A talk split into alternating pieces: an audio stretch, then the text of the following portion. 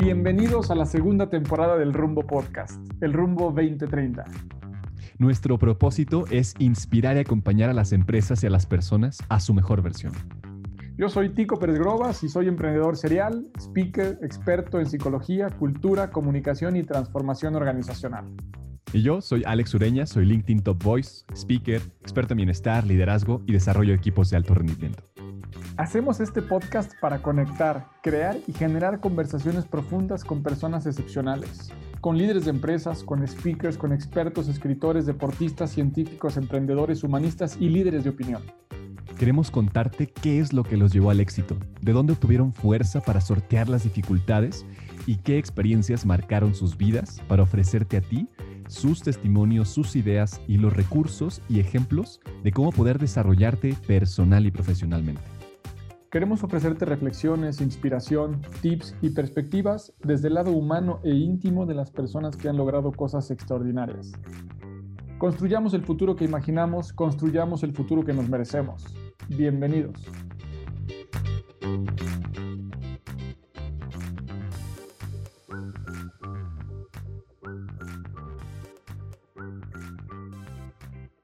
Y aquí estamos Bienvenidos, bienvenidos a este nuevo capítulo. ¿Cómo estás, Tico? Muy bien, muy contento de estar en este quinto capítulo con un invitado súper, súper especial. Eh, Maca, bienvenido. Muchas gracias por estar por acá en el rumbo 2030. Eh, bueno, pues Maca es, eh, ahorita nos contará un poco más, pero a grandes rasgos es un storyteller, un escritor, un conferencista y en una lista de contenidos increíble con una trayectoria muy particular porque ha sido eh, una, para mí uno de los pioneros, una de las personas que ha estado eh, como punta de lanza en este, en este cambio en la forma de comunicarse. Y bueno, pues eh, bienvenido Maca, platícanos un poquito cómo estás y cómo te definirías tú, cómo te describes. Digo, Alex, muchísimas gracias. Mira, yo antes que todo como un storyteller y me parece que a partir de eso se puede desarrollar lo que hago consiste en estar generando proyectos que de uno u otro modo terminan contando historias. Si quieres una semblanza muy, muy rápida, estuve o estoy en el mundo digital desde el 2002, ahí fui parte del equipo fundador de Medio Tiempo. Estuve ahí por espacio de 11 años donde fui cualquier cantidad de puestos, muchos con una relevancia muy subjetiva, porque cuando son pocas personas, pues tú te pones el puesto que quieras y eso parece que te hace muy relevante, pero ya en serio sí fui director editorial de estrategia, en fin, la verdad es que tuve una participación muy significativa para mí, me parece que para la empresa por fortuna. Después me voy a Yahoo México, donde soy director editorial de todo, de deportes, de finanzas, de noticias, de entretenimiento, y demás, la verdad es que fue una experiencia leccionadora. Uno, en términos del poder de una empresa tecnológica, en aquel momento todavía no se veía Yahoo como lo que es hoy en día o como lo que dejó de ser, que digamos, esa es una de las grandes lecciones para cualquier empresa, sino más bien como una máquina de generar visitas, que curiosamente hoy muchos medios hoy se dedican a hacer máquinas de generar visitas independientemente de la calidad, que ese es un tema que seguro en algún punto abordaremos. De ahí decido hacer la ciudad deportiva, que es el antecedente directo de Juan Fútbol. Y Juan Fútbol, que es mi emprendimiento, ¿qué es lo que hace? Pues construir una marca, que ese es uno de los grandes cambios de los que hablaremos, ¿no? Un medio de comunicación que es antes que eso una marca, así como ahora vemos a las marcas queriendo ser medios de comunicación y a las personas también queriendo ser medios de comunicación para poder construir una marca, en fin, que todo se ha mezclado y nosotros cómo lo logramos con un nombre que fuera una primera persona, es decir, rompimos con estas terceras personas que es, bueno, si me habla el Palacio de Hierro, no lo siento muy cercano a mí, si me habla Nike, más allá de que hacen muy bien el marketing con propósito o con causa, pues no lo siento tan cercano como si me habla una primera persona. Y nosotros eso fue lo que hicimos, crear una primera persona que se llamara Juan, se apellidara Fútbol y el eslogan que era Somos Todos, porque siempre fue esa la intención. Y a partir de ese personaje, ya para no irme tan largo fue que pudimos lograr que un medio de comunicación tuviera su propia dona en las tiendas de Krispy Kreme a nivel nacional durante el Mundial de Rusia, que tuviera su propio libro ilustrado, que aparte era muy curioso porque nos permitía saltarnos los derechos de los personajes, de los futbolistas, es decir, tú customizabas a Juan Fútbol para que fuera un Cristiano Ronaldo, para que fuera un Messi, pero en la modalidad Juan Fútbol, entonces la verdad es que eso era una bondad y una argucia legal, si lo quieres ver así, bastante atractiva. Tuvimos nuestra propia caricatura en Cartoon Network para toda Latinoamérica. La verdad es que lleno de, experiencias muy satisfactorias esa construcción de marca y en algún punto, quizás mucho por la discriminación de la que somos objeto los periodistas deportivos históricamente, es que me digo, ¿sabes qué? Quiero hacer algo que me quite esta casilla o este estereotipo que me coloca como un periodista deportivo, porque créanme que en materia de medios de comunicación hay mucha discriminación hacia el que hace periodismo deportivo o de entretenimiento. Y es doloroso porque tú, por ejemplo, ves que en Estados Unidos hay cualquier cantidad de periodistas, de críticos de cine, de generadores de contenido en torno a actividades soft, si así lo quieres ver, que tienen una reputación muy grande, que están muy bien posicionados. Pero en México se suele decir, el único periodista que vale la pena es el que hace periodismo de denuncia, periodismo que cubre al narcotráfico y demás, que evidentemente tiene su gran valor. Entonces ahí decido hacer Storybaker, que es mi medio de medios, mi plataforma en la que genero contenido para analizar contenido y de paso yo, digamos, a partir de todo eso que voy estudiando, poder también desarrollar mis propios proyectos.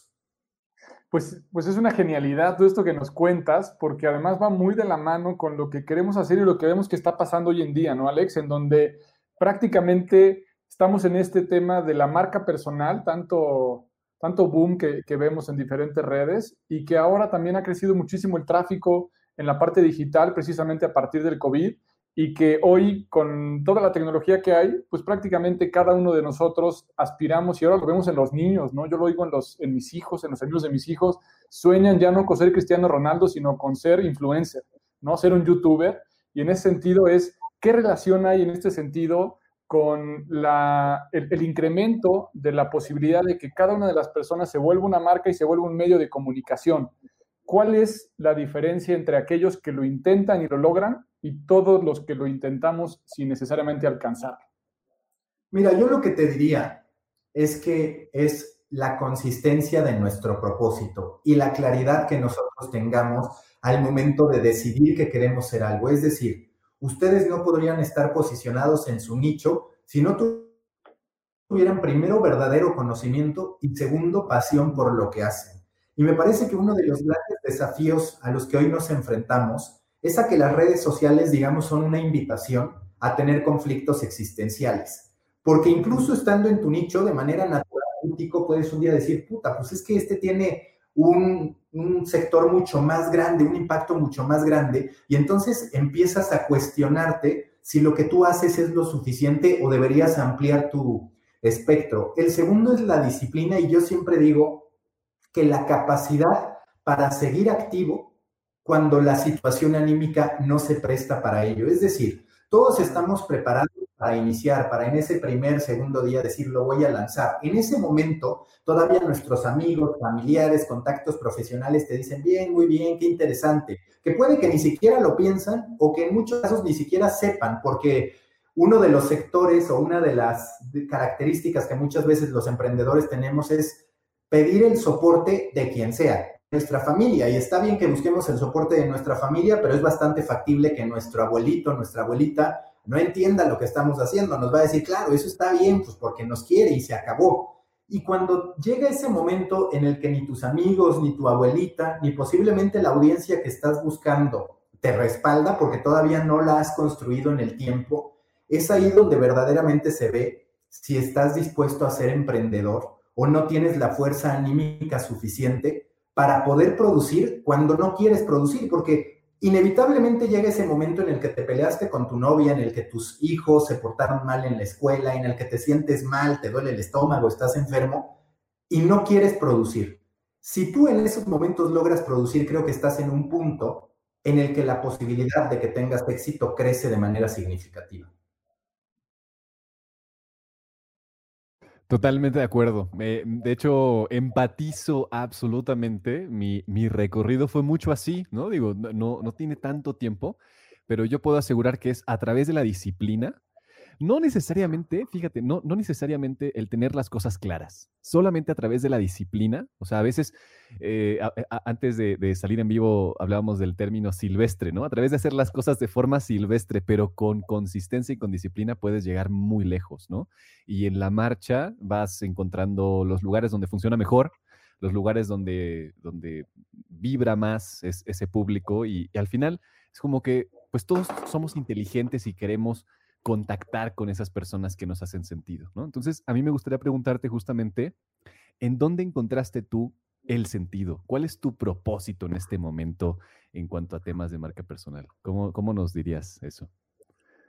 Mira, lo que me parece es que ha ido evolucionando en el tiempo. Cuando yo era adolescente, cuando era niño, admiraba a cualquier cantidad de periodistas deportivos, de conductores, de narradores. Y yo lo que decía es, pues yo quiero poder vivir de mi pasión, que en aquel momento era el fútbol y lo sigue siendo, pero digamos con otro tipo de relevancia en términos de lo que yo considero que me hace una mejor persona y que satisface mis necesidades. Respecto al momento en el que hoy me encuentro, te diría que mucho mi propósito es poder generar historias que inspiren a más personas a contar la propia, que también ayuden a que mi industria, la industria de los medios de comunicación, trabaje sí en términos de hacer un mejor negocio porque es necesario para que buenas cosas ocurran, pero que ese recorrido y que esa necesidad no sea un fin, sino solo un medio para lograr el fin mayor. Y ese fin mayor es contribuir a que de uno u otro modo la sociedad o esté mejor informada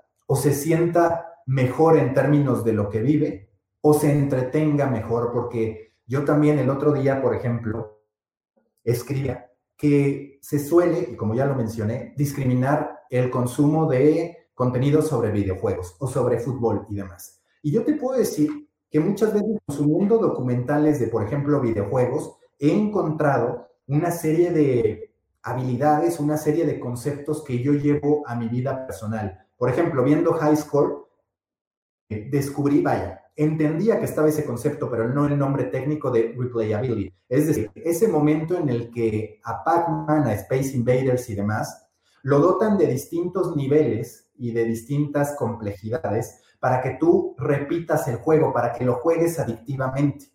Y al final nosotros como creadores de contenido, por ejemplo, hemos de buscar eso, cómo hacer que la gente quiera regresar a nosotros para consumir más contenido. Entonces, no se trata de que haya conceptos bobos o contenidos bobos o temáticas que no construyen. Se trata de que nosotros como creadores de contenido entreguemos la sustancia necesaria para poder hacer a una audiencia mejor informada. Estoy seguro que muy pronto vamos a estar hablando de la dieta de consumo de las personas, así como hoy estamos obsesionados con el tema de la nutrición.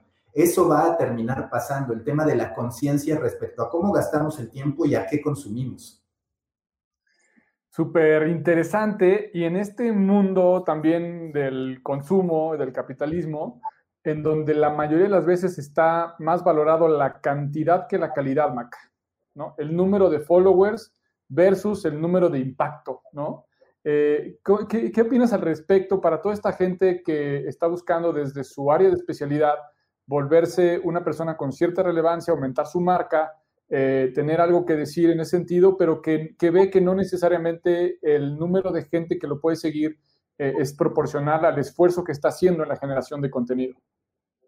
Mira, yo te diría, cuando me preguntaban sobre qué aspecto es clave al momento de emprender o de construir una marca personal, te diría que una de las grandes trampas que nos encontramos en el camino es esa, la de la cantidad. El primer bloqueo mental que nos ponemos es, oye, yo soy especialista en pasteles sabor maracuyá. El primer pensamiento puede ser, no va a haber suficiente gente para eso. Y entonces lo abandonan. ¿Y qué hacen? Se convierten en un pastelero cualquiera. Y así podríamos hablar de cualquier cantidad de especialistas de SEO, que muchos lo que dicen es, ahora me voy a poner a hablar de marketing en general. Y eso en vez de ampliar su audiencia, está dinamitando su negocio, porque nuestra capacidad de diferenciarnos parte de escoger ni siquiera un nicho. Sí es seleccionar un nicho, pero partiendo de un subnicho. Y ya que atrapamos a ese nicho, entonces podemos ir creciendo en el camino. Y muchas veces el gran problema es que a nivel social hablamos de aquellos influencers macro. Y lo curioso es que esos influencers macro hacia adentro, es decir, en el pensamiento de las marcas e incluso en la relevancia para distintas industrias, se ha ido diluyendo. ¿Por qué? Porque cuando tú contratas a un influencer, pues ese influencer va perdiendo credibilidad al momento en que tiene a tres anunciantes distintos de una misma categoría. Es decir, si un influencer ya estuvo durante un año con una marca de atún, pues se va a ver extraño que el siguiente año esté con otra marca y demás. Y eso termina ocurriendo mucho. En segunda, está comprobado que un influencer tiene escasa relevancia cuando se trata de un approach de nicho. Es decir, ¿a quién le voy a creer más respecto a un ámbito organizacional? Por poner un ejemplo cercano a ti. A ti que es especialista, aunque no seas un macro influencer, o a Juan Pazurita si un día me intenta hablar de cómo construir una buena atmósfera de trabajo. Y eso muchas veces perdemos de vista. ¿Por qué? Por las métricas de vanidad. Que las métricas de vanidad han afectado a los medios de comunicación, afectan a las personas e incluso han afectado a los inversionistas. Muchas veces los inversionistas se han quedado sorprendidos por sus propias fallas al momento de evaluar un negocio. Un gran caso, por ejemplo, es WeWork, que WeWork, pues al final no era más que espacios para trabajar y en su momento es, no, somos una empresa de tecnología le creen al emprendedor, al creador de WeWork eso, le empiezan a meter dinero y en algún punto se terminan dando cuenta que no, que WeWork es lo que siempre había sido y que no tenía sentido que fuera una empresa de tecnología, alteran la evaluación y eso termina pasando. Y te voy a poner una referencia muy clara. Hoy existe obsesión por tener una gran audiencia en TikTok. Y te diría, hay una gran diferencia entre aquel que a través de su nicho construye una gran audiencia. Se me ocurre, por ejemplo, Tarcisio Sañudo. Él tiene Post and Fly, una empresa de drones, y ya tiene más de 200 mil followers solo con contenido de drones. Eso es mucho más valioso que la centésima chava guapa que baila bien, que tiene 3 millones de seguidores. ¿Qué tanto va a influir una chava que se dedica a bailar cuando hay muchas tantas que tienen también millones de seguidores haciendo exactamente lo mismo. Sí, absolutamente, ¿no? Y, además está este concepto de los micro-influencers. Creo que ahí podemos conectar, ¿no? Al final no tenemos que influir a tantas personas, solo a las necesarias para desarrollar nuestro modelo de negocio. Creo que eso es importante, ¿no? Estos nuevos emprendedores que son conscientes de su marca personal, que son conscientes del impacto que tiene una voz en, un, en una audiencia, o sea, porque al final, eh, al situarte con una marca personal, estás siendo autoridad, estás generando pensamientos en las otras personas y eso es valiosísimo, o sea, eso es algo que tal vez no nos hemos detenido a, pensar, pero es muy valioso. Entonces, ¿cómo, cómo conectar este aspecto eh, como de emprendimiento, marca personal? Eh, liderazgo, influencia en algo que haga sentido para que al final generemos modelos de negocio que funcionen.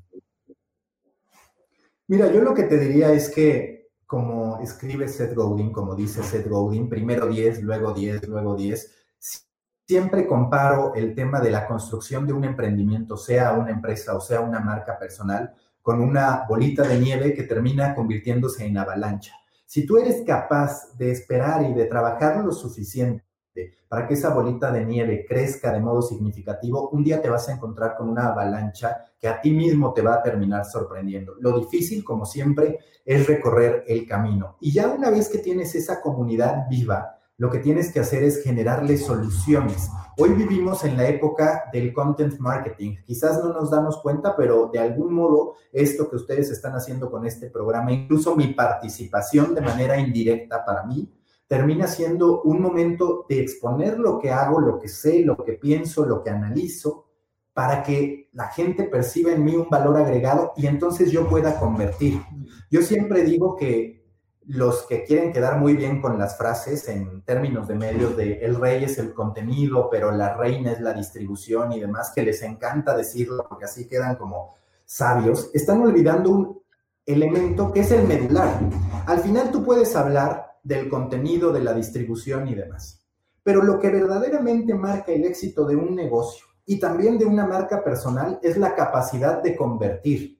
La parte de la distribución, a ver si yo puedo garantizarme 10 millones de espectadores, puedo llegar a 100 mil seguidores, lo que sea, pero si no convierte, no sirve para nada. La parte importante es la de convertir y esa muchas veces la dejamos de lado porque otra vez nos dejamos guiar por la vanidad. Si somos capaces de convertir, y ese debe ser nuestro objetivo final, vamos a estar en otro lugar. Toda historia debería tener un objetivo de conversión, aunque sea que se enamoren de lo que hago. Cuando nos acercamos a una chava, es, pues quiero convertir, quiero que se convierta en mi novia, quiero casarme con ella, quiero, en fin, lo que sea que nos hayamos propuesto. Y en la creación de contenido, a veces carecemos de ese propuesto.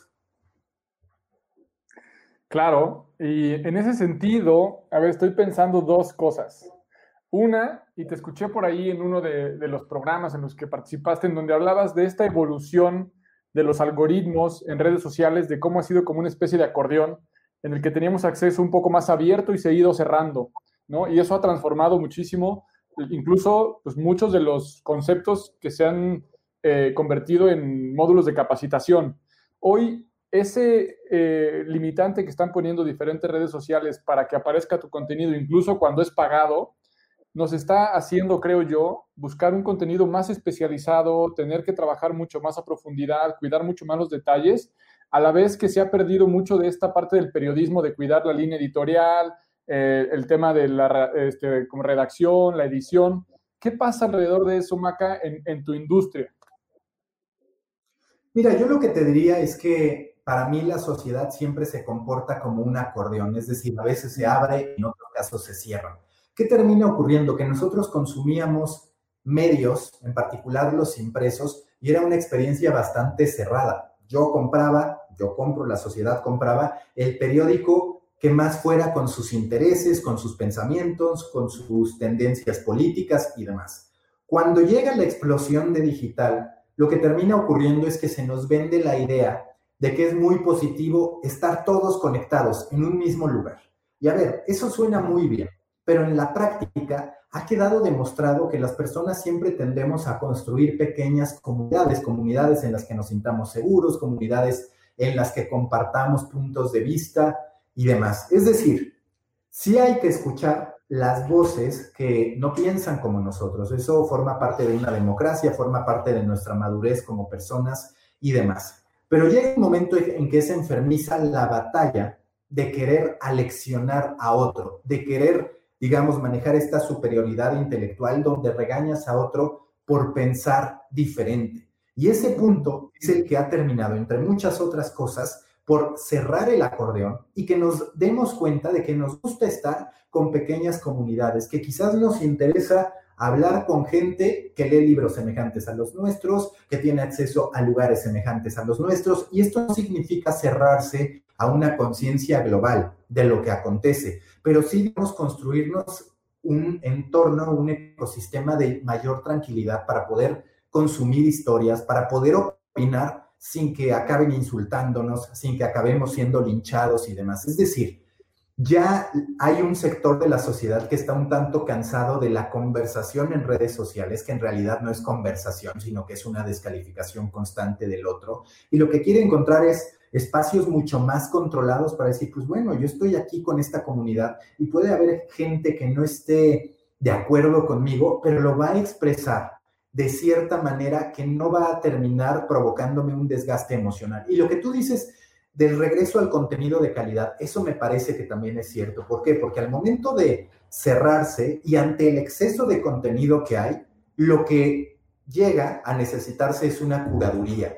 Yo tengo que, yo busco a aquel que me ayude a seleccionar aquello que más vale la pena para entonces yo consumirlo. Y es de nuevo un proceso pues muy parecido al del periódico. El periódico nos daba aquello que se suponía que debíamos saber, que había ocurrido el día anterior. Ahora los curadores como el newsletter, como el propio podcast es, tú debes concentrarte en esto, esto es lo que de verdad te va a ayudar. Y estas guías siempre han estado, pensemos en la guía Michelin, por ejemplo, ¿no? Hay cualquier cantidad de restaurantes, pero si quieres ir a los mejores, yo te doy esa guía para que tú lo puedas hacer.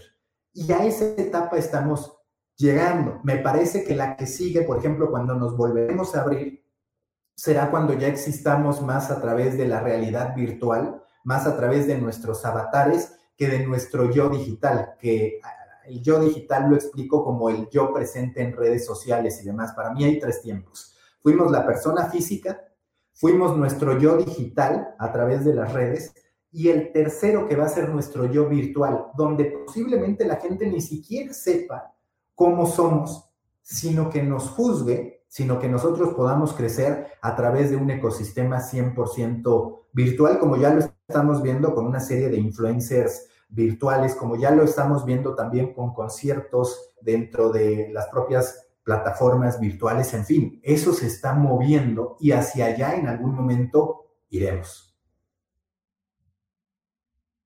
Qué cosa tan interesante este, este tema del futuro.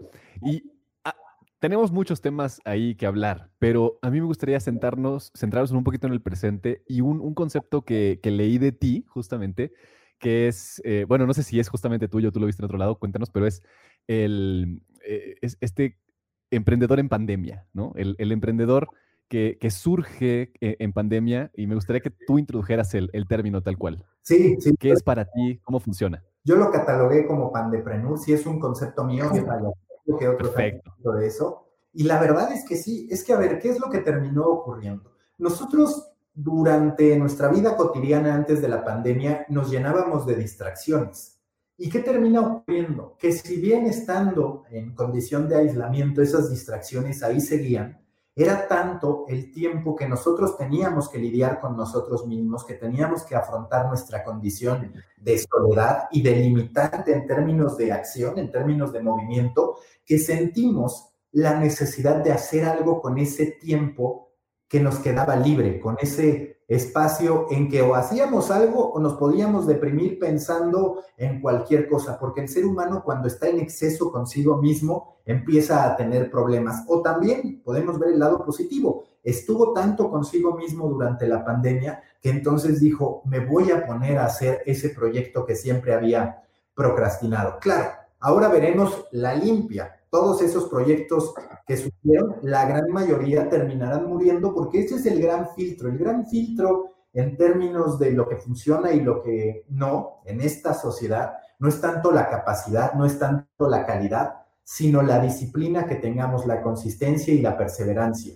Ese es el gran filtro. Y yo por eso muchas veces cuando se habla de no, es que esto ya está sobrepoblado, es que esto otro ya está sobrepoblado y demás, a ver, la verdad es que no porque puede haber millones de personas dedicadas a temas de recursos humanos, puede haber millones de personas dedicadas a periodismo, pero son muy pocas las que van a tener la perseverancia, la consistencia, la disciplina para estar generando contenido, insisto, cuando no quieren hacerlo o cuando no hay motivos, porque vamos a ser honestos, hay muchas veces que no hay motivos para seguir con nuestro emprendimiento. Tú ves las métricas y dices, esto va a la baja, o ni siquiera hay métricas que analizar. Ves tus eventos sociales y te das cuenta que tus amigos están yendo a una fiesta y no solo eso, son inconscientes y te invitan a que vayas aun cuando tú tienes planeado destinar ese tiempo a un proyecto. En fin, tú puedes ver la película completa y no tener ningún argumento tangible de por qué seguir con tu emprendimiento. Y es ahí donde está la verdadera diferencia entre el que lo consigue y el que no.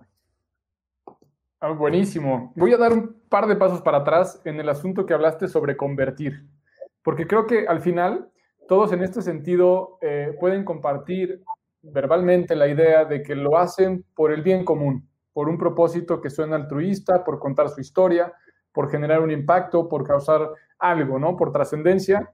Y hoy le podríamos agregar a todo este asunto de ten un hijo, siembra un árbol, escribe un libro, eh, vuélvete famoso de alguna manera en redes sociales, ¿no?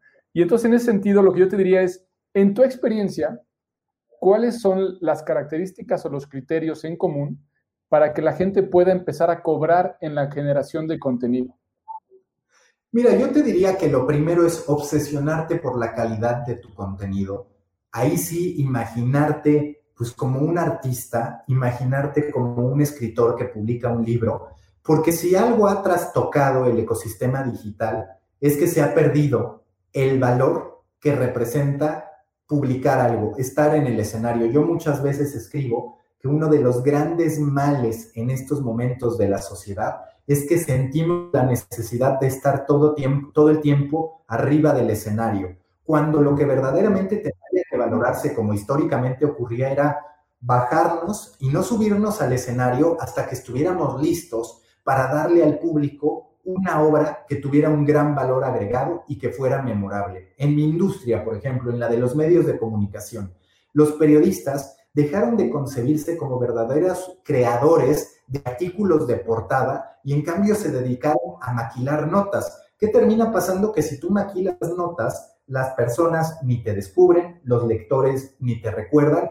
y entonces tú no puedes convertir independientemente de si eres una persona de recursos humanos que hace contenido, de si eres un especialista en marketing, de si eres periodista, de si eres una mamá que quiere poder emprender en el sector de la maternidad y documentar su proceso, la parte medular es la autenticidad, el hecho de garantizar la calidad, de ponerte a pensar en lo que significa que tú estés firmando algo y a partir de eso, la consistencia en el mensaje es que entonces tú vas a poder ganar el suficiente respeto para que la gente diga, claro, es que esta persona me ha dado tanto, que a partir de este me ha dado tanto, yo estoy dispuesto a retribuirlo. Y ojo, no es en un tema de favor. Hay un concepto que a mí me gusta mucho mencionar, que no sé dónde lo escuché ni, ni nada, o que al menos yo tengo en la cabeza, que es el endeudamiento psicológico.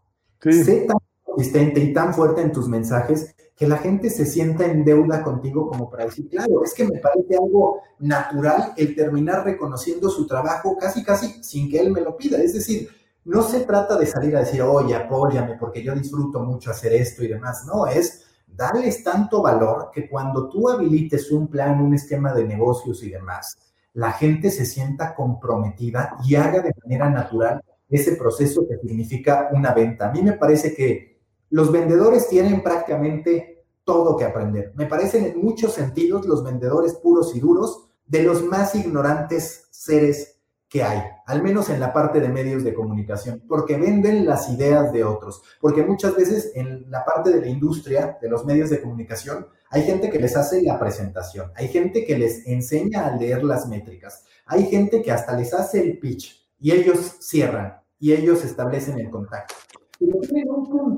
Que todos deberíamos aprender, que es la confianza en nosotros mismos para saber que estamos vendiendo un producto de calidad. Y me parece que equivocadamente, quizás por todos estos conceptos de humildad, de, de, modestia, con que crecimos generaciones anteriores, no nos enseñó a vender de forma natural. Y hay dos ventas, hay dos tipos de ventas. Una venta que es la del engaño y hay una venta que es la de verdaderamente creer en tu producto. Si tú crees en tu producto, pues ponle el precio que amerite y no te sientas mal por ello. También a veces hay que aprender a decirle que no a un cliente. Y muchas veces ya conforme vas avanzando y seguro que te ha pasado, Tico, a mí me ha ocurrido, terminas dándote cuenta de que si bien la propuesta económica funciona y demás, no vas a encontrar las condiciones necesarias para que eso funcione. Por ejemplo, cuando eres consultor, es bastante habitual la resistencia de al interior de la empresa que te está contratando para hacerte caso. ¿Por qué? Porque piensan que estás pisando intereses, que te interesa al final quedarte con el puesto de alguien más. Hay un sabotaje. Y muchas veces en ese sentido, si digamos quien te contrata no tiene las capacidades o las facultades o el deseo de poner las condiciones para que eso funcione, es preferible decir, ¿sabes qué? Esto no va a funcionar, porque que un proyecto funcione no solo depende de ti, sino también de la disposición de ese ecosistema para que las cosas caminen como se debe. Qué extraordinario, totalmente de acuerdo. Me, me llevo este tema de la autenticidad eh, y, esta calidad que debes de asegurar de alguna forma. O sea, nuevamente, somos seres inteligentes, estamos ahí para solucionar temas. O sea, puede ser inconsciente, pero todos queremos solucionar algo, algún dolor, algún, alguna cosa que traemos ahí. Y si alguien nos lo pone enfrente y nos muestra un camino, nos muestra una luz, ¿no? una forma distinta de hacer las cosas, algo original, algo creativo, pues nos vamos hacia allá y, eso va a ser natural. Al final yo creo que tiene que ser orgánico en ese proceso de, seguimiento, o sea, cómo generamos comunidades similares tal vez a las tribus anteriores, ¿no? Éramos, antes estábamos acostumbrados a generar relaciones más cercanas, pero ahora generamos estas tribus y al final las tribus estaban juntas porque hacía sentido estar juntos, no porque me forzaron a estar junto con alguien, ¿no? Entonces, em, yo, yo aquí te, te, diría cómo, cómo llevar este, todo esto que hemos hablado, la marca personal, los emprendimientos, los emprendimientos en pandemia, hacia la creación de tribus que hagan sentido, es decir, que nos lleven a algo más grande. ¿Cómo verías tú el, impacto pues, socialmente responsable de crear una marca personal? Mira, yo lo que te diría es que si tú quieres ser un insider, porque digamos en la estructura del influencer marketing está el influencer, Está, digamos, la celebridad también, que está por arriba del influencer. Digamos, la celebridad es aquel que de manera natural también tiene un rol de influencer. Está el microinfluencer, que es alguien que busca una gran masa, pero que está en construcción de ello, en vías de serlo, como nosotros, como Latinoamérica, que siempre está en vías de desarrollo y nunca llegamos a estar en desarrollo. Y está el insider, que a mí me parece que es el concepto más indicado para referirme, por ejemplo, a ustedes, lo que hacen y lo que yo estoy haciendo. Es decir, somos influencers de una industria, no somos microinfluencers, porque hay una pequeña diferencia. El microinfluencer tiene su valor, pero se puede perder en medio de una falta de aterrizaje en el mensaje. Es decir, puede ser alguien que genera entretenimiento y como él hay muchos. En cambio, cuando tú eres un insider, te conviertes en líder de una industria. Y es a eso a lo que todos podemos aspirar. Es decir, de manera natural, y esa es una gran ventaja con respecto a, por ejemplo, los medios de comunicación generalistas, porque al final todos estamos compitiendo por la atención de las personas y también al final todos estamos compitiendo por lograr que una audiencia se fije en nosotros. Entonces, las marcas personales también compiten frente a los medios de comunicación y compiten ante el contenido que está en Netflix y demás. Y una de las grandes ventajas que tenemos quienes somos insiders es que en cierto modo estamos documentando nuestro proceso de aprendizaje. ¿Yo de qué modo garantizo el poder mantenerme haciendo contenido? Es, digamos, incluso un atajo intelectual que yo encontré. Digamos, información hay mucha. Yo puedo ver hoy un documental de Social Dilemma, por ejemplo, y a partir de eso puedo decir, es que ya se me bueno. en la cabeza y no hacer nada con eso. Yo lo que procuro hacer cuando encuentro información cuando consumo es anotar aquellos puntos que a mí más me llaman la atención y ponerme la tarea de convertirlo en contenido, porque entonces estás transformando una información en conocimiento que ya procesaste. Y cuando tú ya interactúas con la información, entonces ya tienes un acervo intelectual, es algo que se te queda, que no se te va. Y yo ese es, digamos, el pretexto, no sé si válido o no, que he encontrado para decirme, claro, es que no estás perdiendo el tiempo si estás viendo televisión, no estás perdiendo el tiempo si estás jugando, si eres capaz de extraer esos bullets, esa sustancia y de poderla procesar de modo que sea aprendizaje que tú además conviertas en contenido. Entonces, mientras estás invirtiendo tiempo en prepararte, estás también generando contenido que a una audiencia la va a nutrir y se convierte en un círculo virtuoso. Me encanta porque veo, parte de ese proceso y lo vivo y de repente me pasa como en este sentido también de tener, no sé si les pasa, como de tener esta hambre o esta ansiedad de tener que estar viendo o estudiando cosas nuevas continuamente, porque si no siento que se me está yendo algo, ¿no les pasa? Tiene hasta un nombre por ahí, pero bueno, pensando en eso, déjenme llevar a mi, a mi idea pasada. Ahorita que te oía, Maca, y que oía Alex también centrando este tema de la calidad, me parece eh, interesante plantear esta, este triángulo, esta eh, ecuación de tres variables. Por un lado está la calidad alta en cuanto al contenido para poder ser eh, distinguido, para poder tener relevancia. Por otro lado, me pregunto, esa, esa forma, Maca, de tener que esperar hasta tener tu, tu ópera prima, ¿no? Tu tener para tu, tu gran obra maestra y hasta ese momento salir o subir al escenario, versus la otra opción que hemos visto mucho en esta agilidad eh, tan dicha en estos meses, de poder decir, eh, inténtalo, en el camino, eh, a base del esfuerzo, a base de la constancia, a base de los errores, se va generando el conocimiento y eso es parte de lo que tenemos que compartir. Y el triángulo termina con este asunto del síndrome del impostor. ¿no? En donde oímos, vemos y también les digo, no les ha pasado, en donde sienten que todavía no tienen la suficiente información para tener que ocupar un espacio en los medios, para tener que eh, prender el micrófono, para poder ponerle send al mensaje. No sé si les pasan estas tres cosas como este, este eh, conflicto interno entre llegar al mejor momento del contenido, entre también saber que fracasando o fracasar es parte del camino, y el otro, puta, este sentir de que todavía me falta. ¿Cómo les va a ustedes con eso? Mira, yo a ese respecto lo que te diría es que sí, a mí me pasa todo el tiempo. A ver, es, muy, sencillo y de hecho hay un, tema, el síndrome de Kruger, que es como las personas, digamos, sin tanto conocimiento tienden a sobrevalorar su especialización, sus capacidades, mientras que las personas que, digamos, más avanzadas están en un tema, se la dudan más al momento de exponer lo que piensan. ¿Por qué? Porque pues de manera natural, y esto es algo que podemos aplicar yo solo sé que no sé nada, que es absolutamente cierto, porque cada respuesta es en realidad la apertura a nuevas preguntas. Y entonces, ¿qué termina pasando cuando eres un obsesivo de un tema, cuando eres un estudioso de un tema? Que tú quieres estudiar más de ese tema para poder entonces sí salir a decir, esto es lo que está pasando. Sin embargo, siempre está esa cuerda jalándonos a decir, ¿sabes qué? Ponte a generar contenido. Y aquí hay distintas posturas. Por ejemplo, Gary Vee, pues dice, crea todo el contenido, documenta el tiempo y demás que a ver.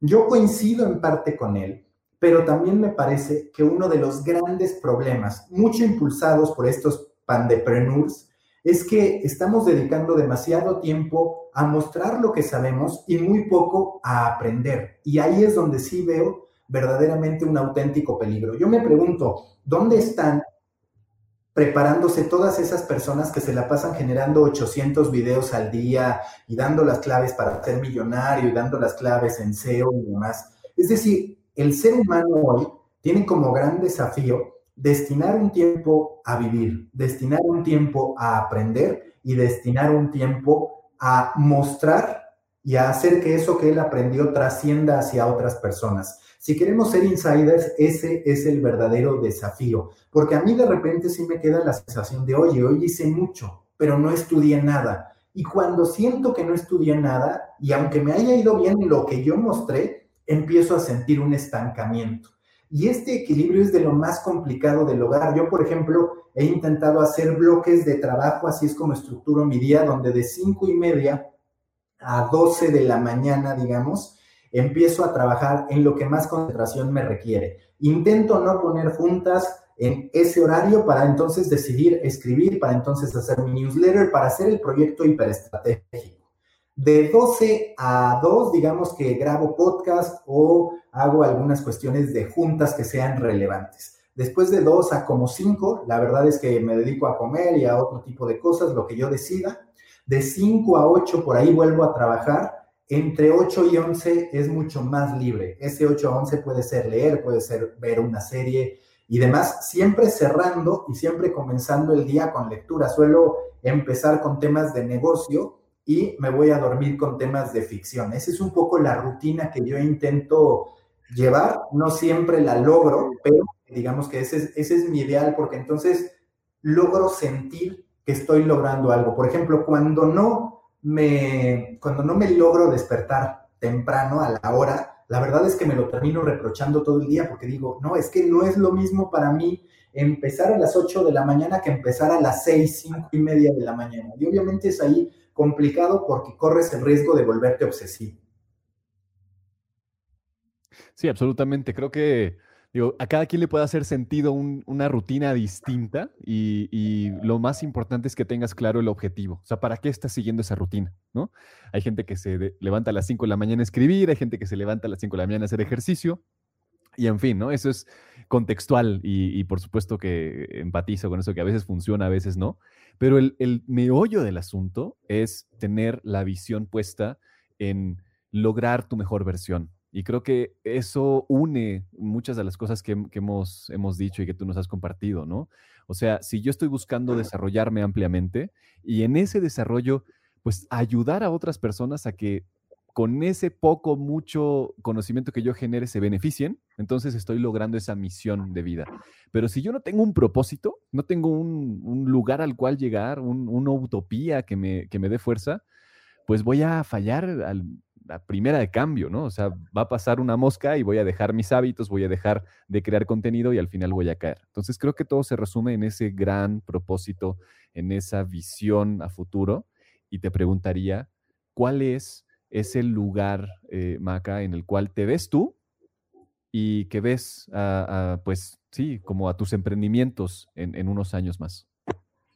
Mira, yo lo que te diría es, hablando de la parte de Storybaker, a mí lo que me gustaría es convertirme en la gran referencia de los medios latinoamericanos en términos generales de habla hispana. Sí en el análisis, pero también en el hacer. Porque uno de los grandes problemas de la academia es que dicen, pero no hacen, enseñan, pero no crean.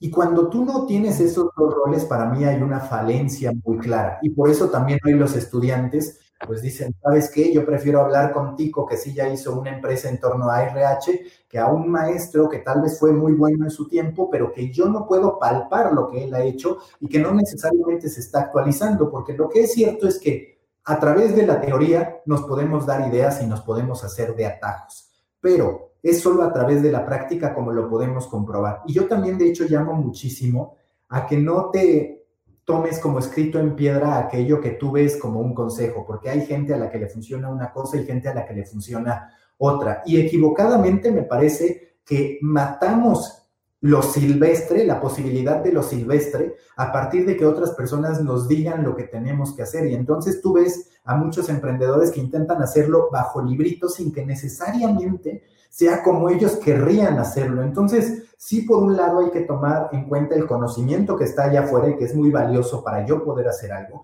pero también está este tema en el que yo de forma independiente voy a trazar mi camino y voy a creer en algo, voy a seguir mis corazonadas para poder trazar ese camino. Entonces, yo me veo en ese sentido así y en segunda me veo como un gran creador de historias, desterrando por completo esta idea de que un periodista solo hace notas y que se entienda que yo, como cualquier creador de contenidos, pues podemos crear historias que terminen en Netflix, que terminen convirtiéndose en libros, que terminen convirtiéndose en cualquier tipo de manifestación a partir de las capacidades que tengamos para contar una historia. Ese es a final de cuentas mi propósito, poder demostrarme día con día que puedo derivar en cualquier cantidad de aterrizajes, que puedo aprender lo que sea ahorita, por ejemplo, lo que sigue para mí es, me voy a, estoy empezando un posgrado en materia de gamificación y técnicas de ludificación, porque también estoy convencido que mucho de lo que viene es la capacidad de mantener cautivo al lector, cautivas a las personas y poder generar estas dinámicas interactivas que te enganchan con las historias. Por eso es que ahora decidí empezar eso. Pero interesante y aprovechando que ya estamos eh, viendo y hablando sobre el futuro, nos gustaría preguntarte, ¿cómo te gustaría ver el mundo en el 2030, Maca? ¿Cómo lo imaginas? Mira, es complejo decir cómo me gustaría verlo, porque creo que cómo me gustaría verlo no es lo que va a terminar pasando. Sí veo algunos indicios de lo que va a pasar en el 2030. Esta parte de la adopción de nuestro yo virtual, creo que sin duda va a terminar ocurriendo. Lo pienso sobre todo después de una imagen que me sacudió mucho y que me dejó pensando, que fue durante las primeras semanas de la pandemia, un gamer murió, no por tema de COVID, pero murió. ¿Y qué terminó pasando? Que distintos avatares se reunieron para rendirle tributo afuera de su casa en este, en este videojuego, en Grand Theft en la versión online, ¿no? en la versión virtual. Y eso me sacudió porque si lo pensamos, en aquel momento los funerales, por llamarlos de alguna manera en la vida real, estaban prohibidos. Tú no podías darle el último adiós a la persona que había fallecido. Entonces podríamos decir que el funeral más concurrido de esos momentos ocurrió en un entorno virtual. Y yo tengo en un recuerdo de la primera década de los 2000 un reconocimiento, si lo queremos llamar así, muy personal, que en su momento yo creí que iba a poder presumir y que no sirvió después para nada, pero fue que cuando estaba en medio tiempo decidí lanzar una revista en Second Life, que yo no sé si ustedes se acuerdan de Second Life, pero era un entorno 100% virtual en el que tú estabas con tu avatar y demás. Digamos que se trataba de algo muy adelantado en el tiempo. ¿Por qué terminó fracasando? Pues por los requerimientos de carga, porque no había las conexiones necesarias y demás. Pero fue un entorno extraordinario en el que tú podías ser quien quisieras ser y fue un entorno, una plataforma que en su momento tuvo una oficina de Reuters, que tuvo tiendas de American Eagle, de American Apparel, por ejemplo, ¿no? Y que tú podías comprar, en fin, fue algo adelantado a la época.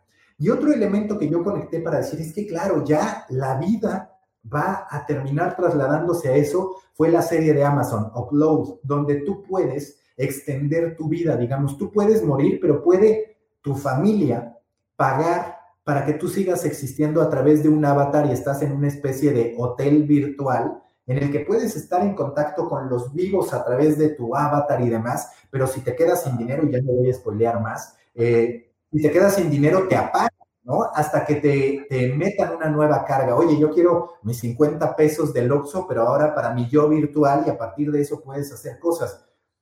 Esa es la realidad de hacia dónde nos vamos a trasladar. Y cuando me preguntan cómo visualizas el mundo para el 2030, a ver, no sé si esto ocurrirá, terminará de ocurrir para el 2030, al menos la extensión de nuestra vida, pero sí que parece entonces vamos a estar mucho en esa realidad. Y que otra vez, dependiendo de cómo los seres humanos lo utilicemos, podremos estar mejor o peor.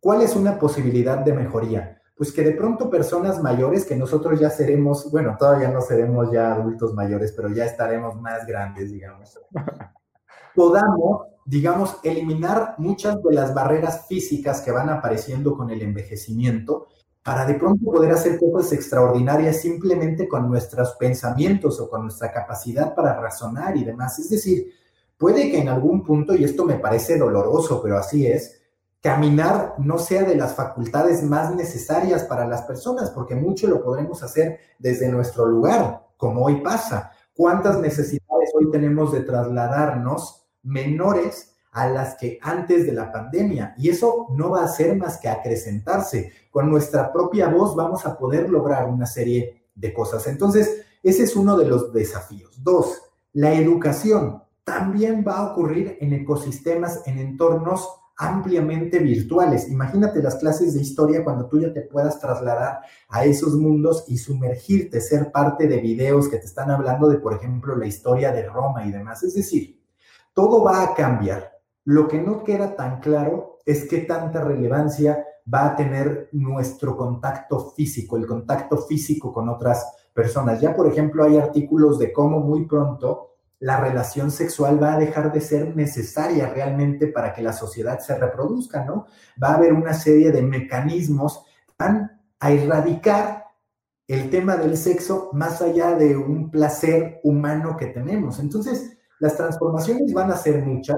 Lo que sin duda me preocupa es que otra vez me queda la sensación de que se va separando todavía más la sociedad. Aquel que tiene recursos del que no tiene recursos. Porque ya lo estamos viendo, a ver, se suponía que lo positivo del acceso libre a la información era que todos íbamos a tener acceso. Y bueno, siempre ha estado el sector de la sociedad que está marginado, que no tiene conexión a Internet, que no tiene una computadora y demás. Eso ya de por sí es preocupante.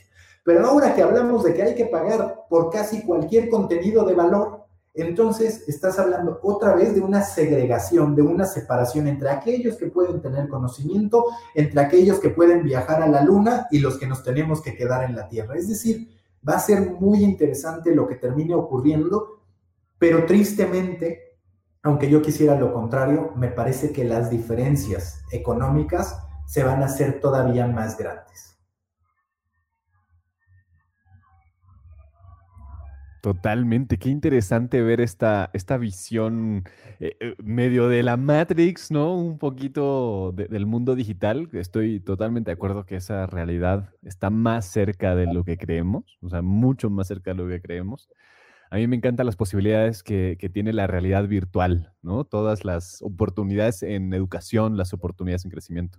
Pero yo te preguntaría, justamente, ¿cuáles son los hábitos ya a nivel personal, los, los, sí, como estas, estas cualidades internas que tienes que seguir desarrollando tú personalmente, Maca, para ayudar a crear este futuro en 2030? Mira, yo lo que te diría es ejercitar nuestra capacidad de análisis, fortalecer nuestro deseo de hacernos preguntas. Si somos capaces de mantenernos haciendo preguntas, vamos a ser capaces de prepararnos para el futuro. Me parece que todos nosotros, por ejemplo, vivimos y vimos a una generación, la siguiente a la nuestra o la anterior a la nuestra, que sufrió un auténtico colapso ante la transformación tecnológica. No se le avisó que venía una ruptura, que venía un cambio absoluto en el modo de hacer las cosas. Nosotros estamos avisados. A nosotros sí hay elementos que nos dijeron, ¿sabes qué? Esta idea de que tú ibas a la universidad y con eso tenías para construir toda una carrera, no va más. En el camino nos avisaron. Y entonces la clave para nosotros poder cumplir con nuestro propósito es aprender. Yo incluso estoy intentando trazar un esquema en el que solo trabajo cuatro días y en el que viernes, obviamente parte del sábado y parte del domingo, las dedico a aprender, a proyectos que tengan que ver con no yo estar comunicando información, sino yo absorbiendo información. Ese punto va a ser medular para mí, el hecho de ir quitando horas de trabajo para poderlas convertir en horas de formación. Si eso se logra, voy a ser una persona con grandes posibilidades de poder contribuir a un futuro mejor para mí y también a un futuro mejor para la sociedad. Pero evidentemente plantea muchísimos desafíos. Bien, y pues eso nos lleva a la, penúltima pregunta, Maca. Ya te vamos a dejar ir. Eh, ¿Qué promesa le haces al Maca del 2030? ¿Qué le puedes prometer hoy? Que cuando veas este video en 10 años que te vuelva a llegar, vas a haber cumplido esa promesa. Yo lo que diría es que debo ser una persona 10 veces mejor que la que hoy soy en términos de conocimiento, en términos de aprendizaje, en términos de criterio, en términos de capacidad para comunicar hacia otros y que debo ser una persona que no viva frustrado por lo que no hizo, sino satisfecha por los múltiples éxitos, pero también por los múltiples fracasos que tuvo en el camino. Porque algo de lo más complicado para cualquier emprendedor es ese momento en el que dices, es que estando solo no puedo hacer lo mismo que acompañado. Y muchas veces nos rodeamos del apoyo equivocado con tal de sentir que estamos respaldados. Es algo que el emprendedor suele pasarle mucho. Y entonces, ¿qué termina ocurriendo? Que nos asociamos con gente que tiene capacidades muy semejantes a las nuestras y no terminas sumando, sino simple y sencillamente terminas canibalizando. Entonces, yo creo que esos son mis, mis objetivos, el hecho de estar muy preparado para el éxito, pero sobre todo para el fracaso, porque cuando tú abrazas la posibilidad de fracasar, estás reconociendo también tus posibilidades de éxito. Es decir, el fracaso es solo una puerta en el camino, una nueva avenida para aprender y decir, esto no lo hago, paso a la siguiente posibilidad. Bien. Creo que hay, mucho conocimiento ahí. Eh, grandes lecciones, Maca. Y hay una última pregunta que, bueno, yo me gustaría hacer dos, dos eh, vertientes. Una es, ¿qué es lo que tú te llevas de esta conversación? O sea, ¿qué, es lo que es valioso para ti de lo que, lo que nos has compartido y lo que desarrollas mentalmente al compartirlo? Y también, ¿qué es lo que te gustaría que se quedaran como en un condensado las personas que, que escuchen esto en el futuro?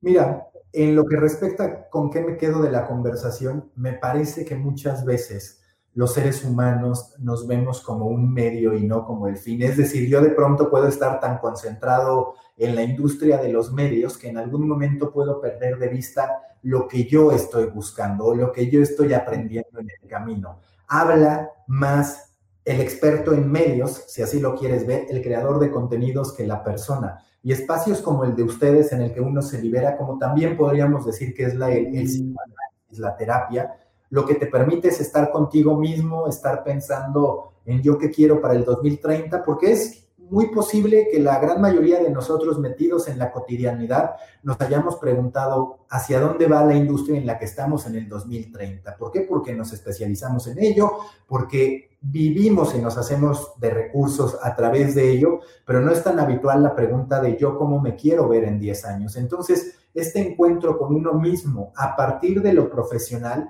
digamos que cubre dos capas que no son tan habituales. La profesional ahí está siempre y la personal la solemos resumir a nuestro día a día. Es decir, así como hay que cocinar los proyectos a fuego lento, hay que cocinar también nuestras personas a fuego lento, no vivir dejando que cada día pase como una página más, sino intentar también planear a mediano y largo plazo. Y la verdad es que muchas veces esa planeación a mediano y largo plazo nada más la tenemos, y eso en algunos casos cuando es de, ah, ok, quiero tener un hijo en dos años. Esas es de las planeaciones que ocurren, pero es difícil encontrar a personas que te digan exactamente qué es lo que quieren hacer en 10 años y me parece que pasa por esa falta de análisis que muchas veces tenemos. Y respecto a con qué se queden, a ver, hacia el 2030, a mí me parece que lo más, más importante es buscar el equilibrio, primero como seres humanos y segundo, como creadores de contenido o como especialistas de una industria. Esto que yo les decía de el esfuerzo a largo plazo de subirnos al escenario cuando tenemos algo que decir o estar todo el tiempo arriba, para mí se trata de demostrarnos que podemos vivir sin el aplauso inmediato. Nos hemos hecho adictos a ese aplauso inmediato, aunque esté vacío. El aplauso inmediato en forma de like, el aplauso inmediato en forma de comentario, en forma de carita feliz. Y entonces somos incapaces de hacer trabajo a puerta cerrada yo lo he comprobado, por ejemplo, estoy próximo a publicar un libro que habla sobre los medios de la pandemia, justo cuáles han sido los pecados de la industria. Y reconozco que ha sido complicado, porque terminas un capítulo y dices, es que ya quiero que lo lean, ya quiero saber qué opina la gente.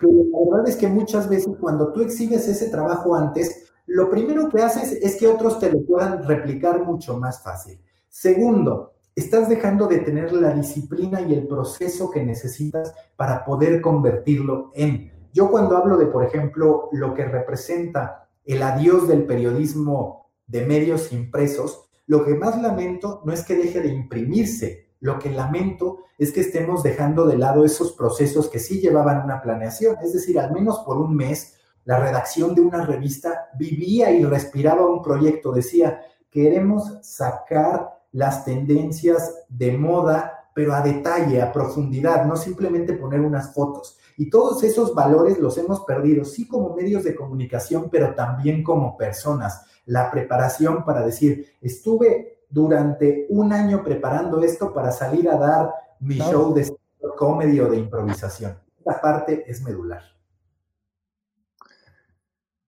Muy, muy rico eso. Muchísimas gracias. Y a ver, una pregunta que no teníamos preparada para, estos programas, pero, pero creo que lo amerita. ¿Con qué tipo de café hubieras preferido acompañar este capítulo? Mira, yo te diría que con un carajillo.